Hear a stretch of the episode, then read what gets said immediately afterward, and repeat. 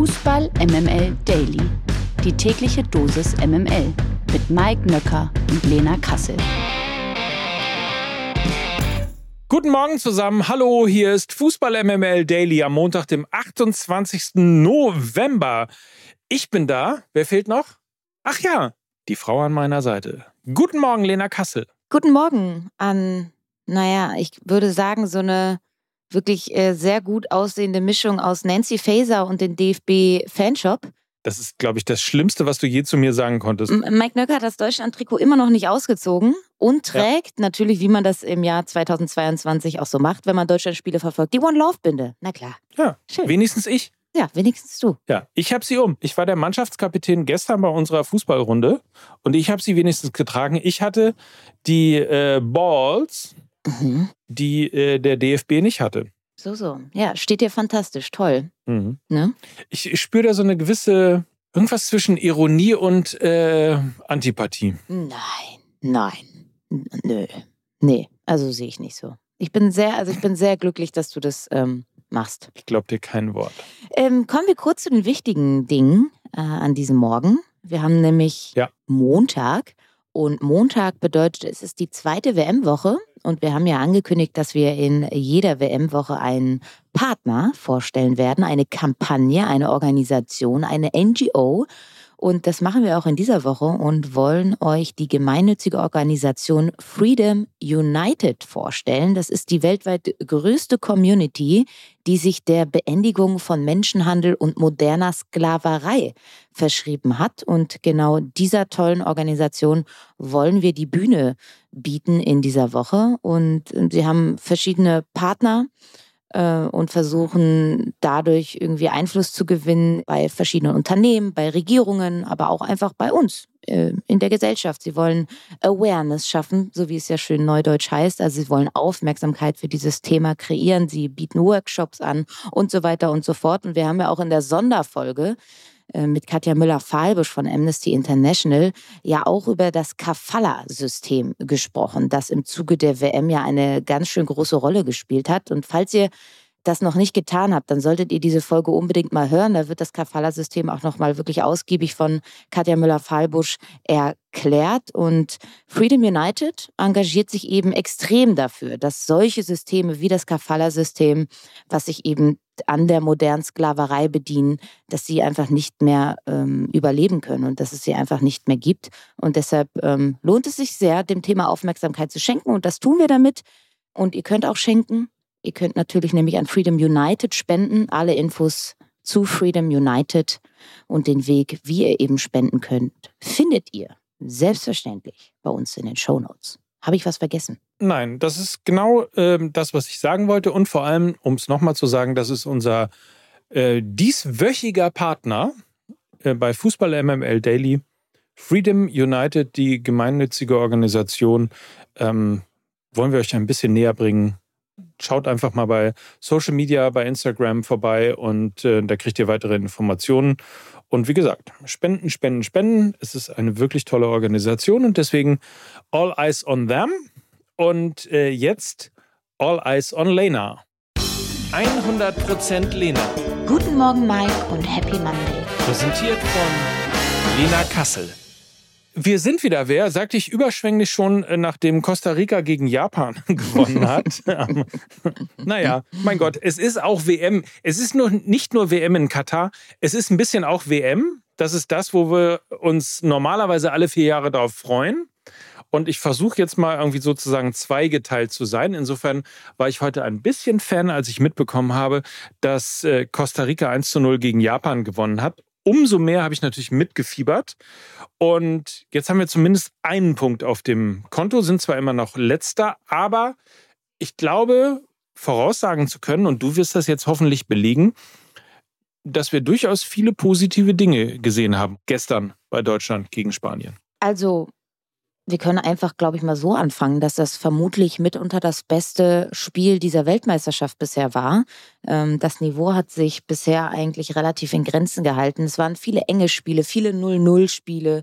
Ähm, und ja, dieses Spiel war auch sehr, sehr eng und sehr, sehr spannungsreich, aber es hatte durchaus auch ein sehr, sehr hohes Niveau. Sowohl ähm, taktisch als auch einfach vom Spielfluss her hat mir das wirklich sehr, sehr gut äh, gefallen, hat mich total unterhalten, das schon mal vorangestellt. Und natürlich werden heute alle ähm, großen Zeitungen und vermutlich alle in den sozialen Medien vollkommen zu Recht über Niklas Füllkrug sprechen. Und das werden wir natürlich auch an der einen oder anderen Stelle heute auch noch tun.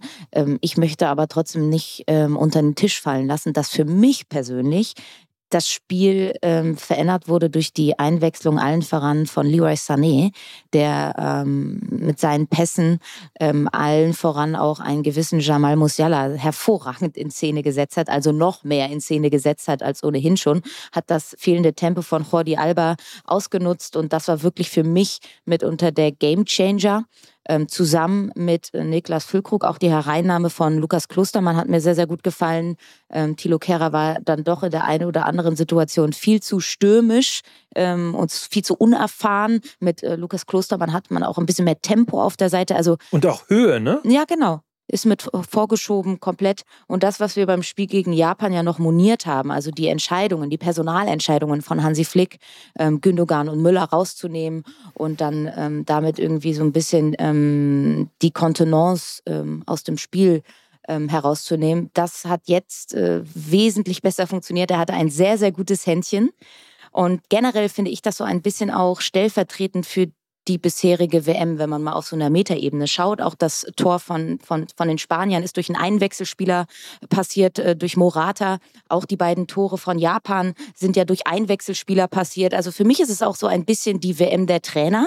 Ähm, wer da ein gutes Näschen und ein gutes Händchen hat und eben weiß, welche Spieler er, er reinbringen kann, weil eben wenig Vorbereitungszeit da war. Das heißt, du hattest eben nicht viel Zeit, dich auszuprobieren. Umso mehr kommt es eben auf so einen Feingefühl und auf ein Gespür an. Und das hat meiner Meinung nach Hansi Flick äh, beim gestrigen Spiel dann eben auch bewiesen. Und ähm, natürlich, wir können sagen, wir haben wieder eine Chance. Nichtsdestotrotz habe ich noch nicht dieses Urvertrauen in mir, dass ich sage, wir gewinnen jetzt gegen Costa Rica auf jeden Fall.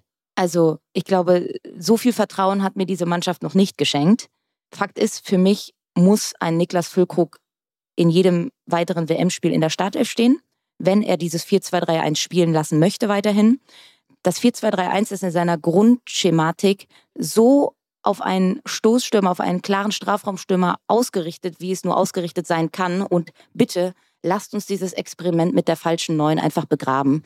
Ähm, das Spiel gestern hat einfach nochmal eindrucksvoll bewiesen, dass das nicht funktioniert. Thomas Müller als Zehner funktioniert, wenn er um einen Mittelstürmer herumspielen kann, aber er kann keine falsche Neun spielen, meiner Meinung nach. Und deshalb hoffe ich einfach, dass wir ganz viel Niklas Füllkrug sehen werden, weil das einfach auch für mich jetzt schon eine hervorragende und tolle Geschichte ist, die mich zumindest wieder ein bisschen mehr mit dieser Weltmeisterschaft emotionalisiert, als es bisher passiert ist. Bin voll bei dir. Gibt es ein paar Sachen, die dir nicht gefallen haben? Also nach wie vor, also ähm, ich habe es nicht so verstanden, dass alle jetzt David Raum abfeiern. Ich fand nach wie vor die beiden Außenverteidigerpositionen eine extreme Schwachstelle. Ähm, die nicht eingespielte Viererkette war auch gestern wieder zu sehen. Und ähm, ich fand die, die Personalentscheidung mit äh, Thomas Müller als, als ein, äh, Neuner da vorne hat mir überhaupt nicht gefallen, weil er sich eben in den exakt gleichen Räumen aufgehalten hat wie ein Leon Goretzka. Ähm, für mich war das irgendwie eine verschenkte Position. Von daher hat das für mich überhaupt gar keinen äh, Sinn gemacht. Und äh, das hat mir, das hat mir nicht gut gefallen. Also, ja, sie wurden jetzt defensiv nicht wirklich gefordert, muss man auch dazu sagen. Die Spanier hatten wenig Möglichkeiten. Deshalb äh, konnte sich die Abwehr jetzt auch nicht wirklich auszeichnen, meiner Meinung nach. Aber in den entscheidenden Momenten hat sie wieder ihre Schwachstellen äh, gezeigt. Und ähm, deshalb wünsche ich mir auch für den weiteren Turnierverlauf, sofern die Deutschen da noch dran teilnehmen werden, mutig sein. Sie haben in der zweiten Halbzeit ein viel aggressiveres, höheres Pressing gespielt. Dann kaschiert doch bitte die Schwachstellen, die ihr habt, nämlich die Defensive, und sucht die Flucht nach vorne, denn da liegen eben die Stärken. Und das hat das Spiel äh, gestern gegen Spanien auch gezeigt. Bin ich total bei dir. Also ich bin von Müller äh, ehrlicherweise ein bisschen enttäuscht. Ich fand das wirklich Das reichte nicht. Also bin, ich würde sogar so weit gehen, selbst Yusufa Mukoko würde in diesem System besser spielen ja. als Thomas Müller. Kimmich hat mir auch nicht besonders gut gefallen. Interessant fand ich die, ähm, die, die Personalie Musiala.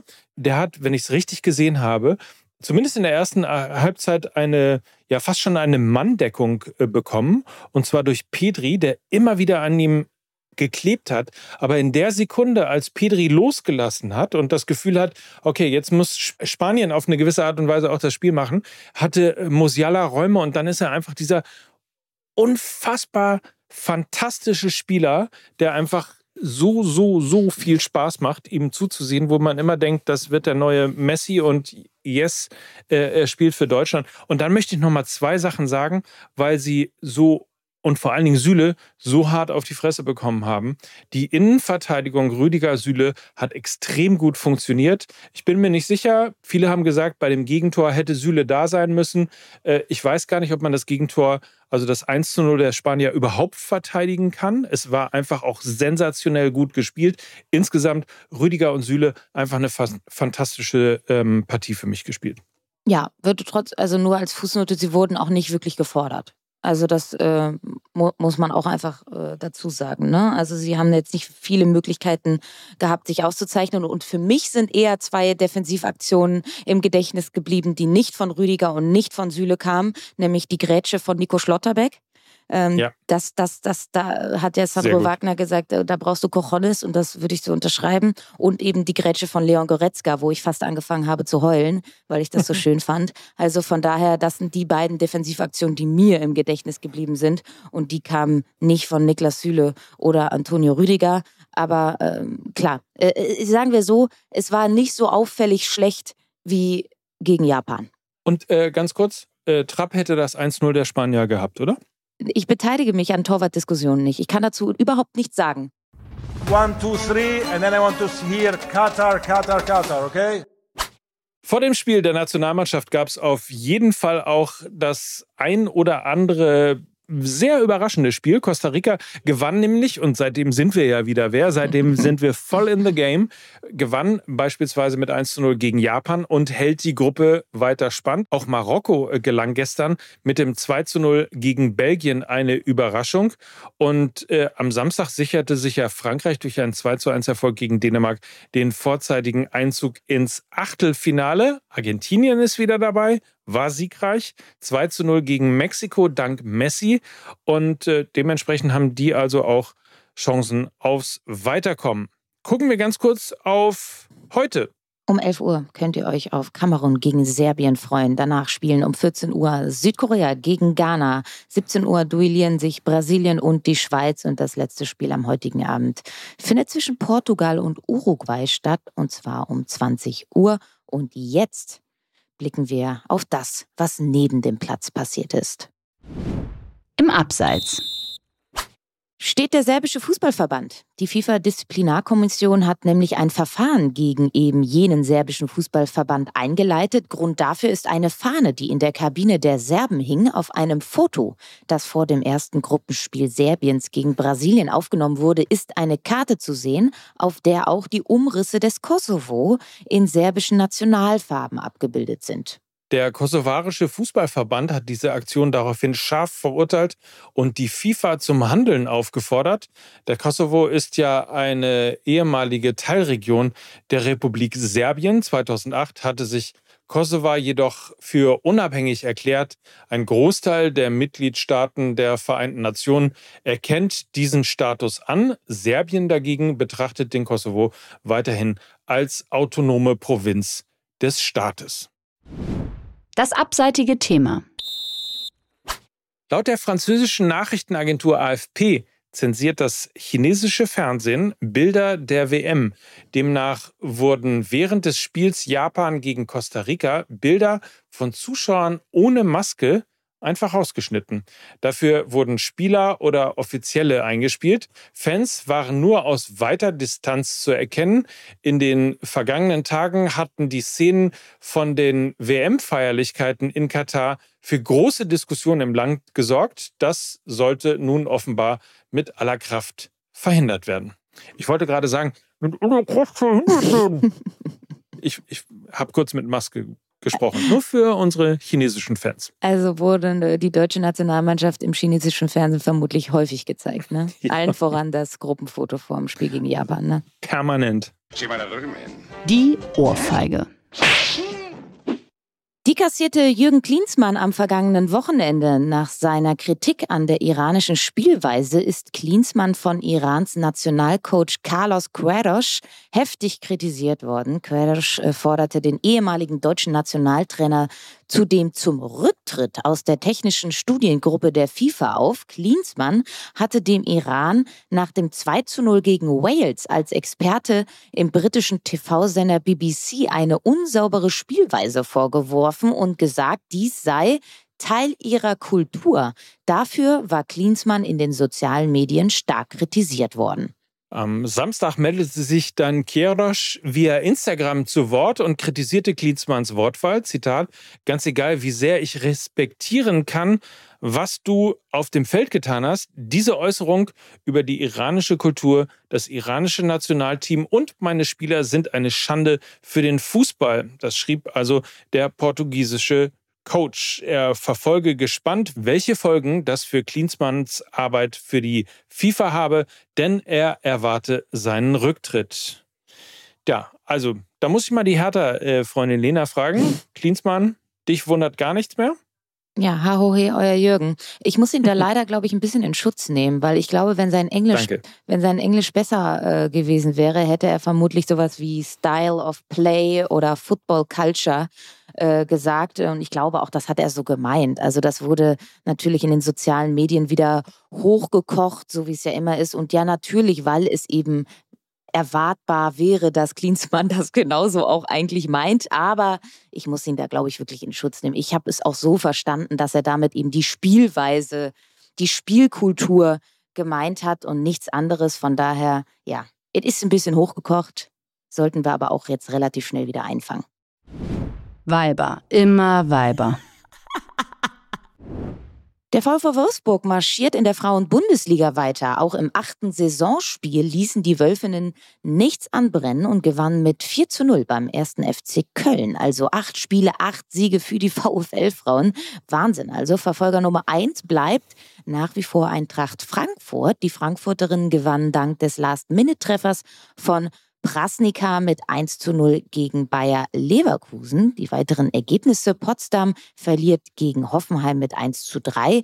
Bremen verliert zu Hause vor der Rekordkulisse von über 20.000 Zuschauern ähm, gegen den SC Freiburg mit 1 zu 2. Duisburg gewinnt mit 1 zu 0 gegen Meppen und die Bayern lassen sich den Sieg gegen Essen nicht nehmen. 2 zu 0 ging es da aus.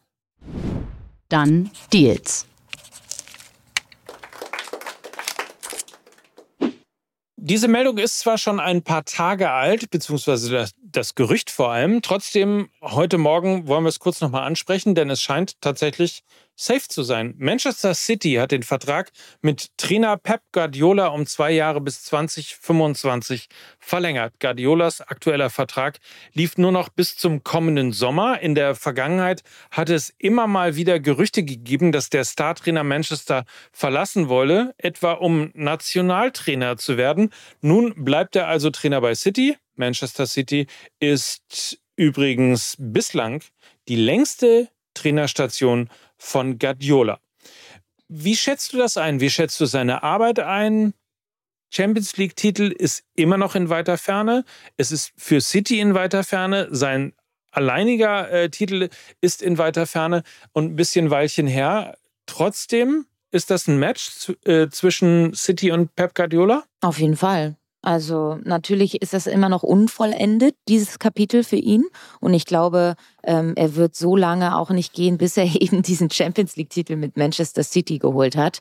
Und ich sag mal so, mit dem Transfer von Erling Haaland ist er zumindest in greifbarere Nähe gerückt, ähm, weil das war eben das, das Asset, was Manchester City in den vergangenen Jahren noch äh, gefehlt hat, meiner Meinung nach, in diesen ganz engen Spielen den letzten Punch zu haben ähm, und eben einen Spieler da vorne drin zu haben, der Spiele entscheiden kann mit seinen Toren. Und den haben sie jetzt. Und deshalb glaube ich, war dieses unvollendete Champions League-Titel-Kapitel äh, ähm, ein ausschlaggebender Grund für die Vertragsverlängerung von Pep Guardiola, weil ähm, ich schätze ihn dann schon als sehr stolzen und erhabenen Typen ein und er wird diesen Verein nicht ohne diesen Titel verlassen. Von daher wenig überraschend dieser Done Deal für mich. Die MML Gerüchteküche. Bei Lionel Messi bahnt sich offenbar ein Wechsel in die USA an. Die Times in England berichtet, dass Inter Miami vor einer Einigung mit dem Argentinier über einen ablösefreien Transfer im kommenden Sommer steht. Messis Arbeitspapier bei Paris Saint-Germain läuft ja zum Saisonende aus. Wie es heißt, ist der MLS-Club zuversichtlich, dass der Angreifer nach der WM einen Kontrakt unterzeichnet. Messi soll dann der höchstbezahlte Spieler der Ligageschichte werden. Na sowas. Na sowas. Kann ich es ganz kurz einleiten mit Party in the city where the heat is on, all night on the beach till the break is dawn. Welcome to Miami when we need a army. Yummy. Genau. Ja, schön. Bouncing in the club where the heat is on, all night on the beach till the break so, is dawn. Liebe Leute, ähm, ähm, mit dem, du kannst gerne. Ja, mach weiter, Miami. mach weiter. Welcome so, to ich wünsche Miami. euch einen fantastischen Tag, eine tolle Woche.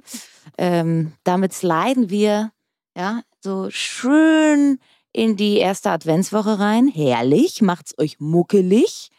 Hört, hört weiter den Daily, wenn ihr diesen fantastischen Mann weiter singen hören wollt. Auch morgen wieder. Und das waren für euch heute Lena Kassel. Und Mike Nöcker. Und eh, eh, Mike Nöcker. Help me God. Bye. Dieser Podcast wird produziert von Podstars bei OMR.